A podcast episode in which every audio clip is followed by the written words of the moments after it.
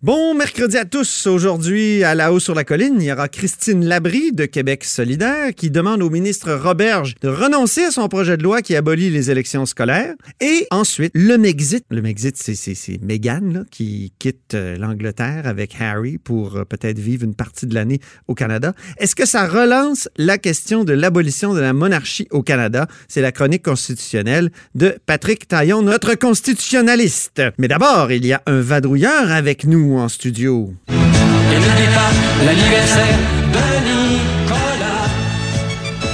Bonjour Nicolas Lachance. Bonjour Antoine. Ça fait longtemps. C'est vrai que ça fait un, un bout. euh, Je sais pas si c'est- positif ou négatif, je sais pas. Je pense que c'est très négatif.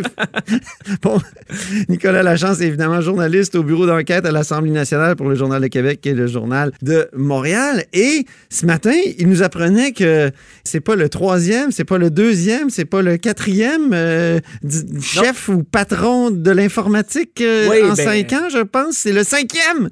Le cinquième, oui, une la cinquième. cinquième. La cinquième, une patronne cette fois-ci. Il y, a, il y a beaucoup de patrons de l'informatique au Québec. Mais Cinq en cinq ans. Avant, celui qui vient de se faire montrer la porte, M. Benoît Boivin, était le, le- le troisième ou le quatrième en 17 mois à cette époque-là. OK. C'était un peu chaotique. Là. On- on- si on revient en arrière, en 2012, il y avait un certain euh, Jean-Marie euh, Lévesque euh, qui était à cette position, mais sa gestion avait été remise en, en question justement par les parlementaires, dont le ministre à l'époque et président du Conseil du Trésor, Martin Coiteux, et avait été remplacé par un certain Jean-Guy Lemieux, qui lui Oui. était resté là peut-être une semaine. Non, mais bref, il y avait euh, Je me des apparences de conflit d'intérêt dans son cas parce que son frère Ah. était vice-président de la firme de C- chez CGI. En rien que ça? Oui, donc, euh, et là, et Québec ne savait plus quoi faire. Et c'est un problème à ce poste. Un poste- Pourquoi? Ouais, pourquoi c'est compliqué de poste même. Nicolas? Il y a plusieurs grands chantiers. On parle souvent du bordel informatique. Ben oui, tu l'incarnes bien. terme que le journal le Bureau d'enquête a mis de l'avant. Donc, c'est un peu une patate chaude. Un budget de 4 milliards de dollars aussi. hein. Donc, pour- quand tu es payé en bas de 200 000 dollars pour gérer un budget de 4 milliards, peut-être que certaines personnes sont réticentes. Je dis ça comme ça. Mais bref, on l'avait remplacé à cette époque-là par Yves Ouellette, qui est aujourd'hui secrétaire général au gouvernement. Là. OK. Mais lui, il voulait pas ça. Il voulait pas ce poste-là. Il avait aucune connaissance en, en informatique. Donc, il l'a pris par intérim durant un certain temps. Mais le gouvernement était incapable de trouver quelqu'un pour le remplacer. Donc, qu'est-ce qu'ils ont fait? Ils ont nommé le numéro 2 de l'époque, qui était Benoît Boivin jusqu'à tout récemment. Donc. Benoît Boivin a toujours été là, c'était un fonctionnaire. Lui était numéro 2 de l'organisation depuis quelques années. Et donc, on l'a nommé euh, au poste de dirigeant de l'information. hein. C'est ça le vrai titre. Nous, Ah. on l'a un peu changé pour que monsieur et madame tout le monde... Patron de l'informatique. Oui, patron de l'informatique. Et qu'est-ce qui est arrivé de M. Boivin? Il a pris sa retraite ou? Non, monsieur Boivin s'est fait montrer la porte en octobre passé. Ah, mon Dieu, que c'est compliqué. Il s'est fait montrer la porte parce qu'il y aurait eu des incidents de type euh, attaque informatique au gouvernement qui Ah, auraient ben oui. des ministères et sa gestion aurait été mise en cause euh, et il aurait, il aurait mal géré certains dossiers, notamment. Il y aurait d'autres choses en considération. là.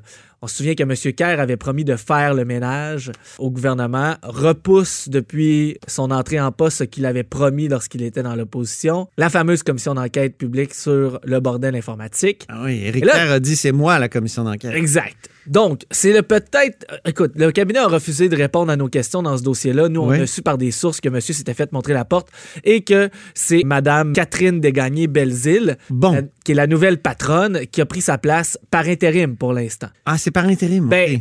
J'ai vent qu'elle risque de, rest- de y rester. Mais on doit se sentir sur un siège tellement éjectable là, à ce, à ce poste-là, ça doit être épouvantable. On la considère comme la nouvelle étoile montante du gouvernement. Ah.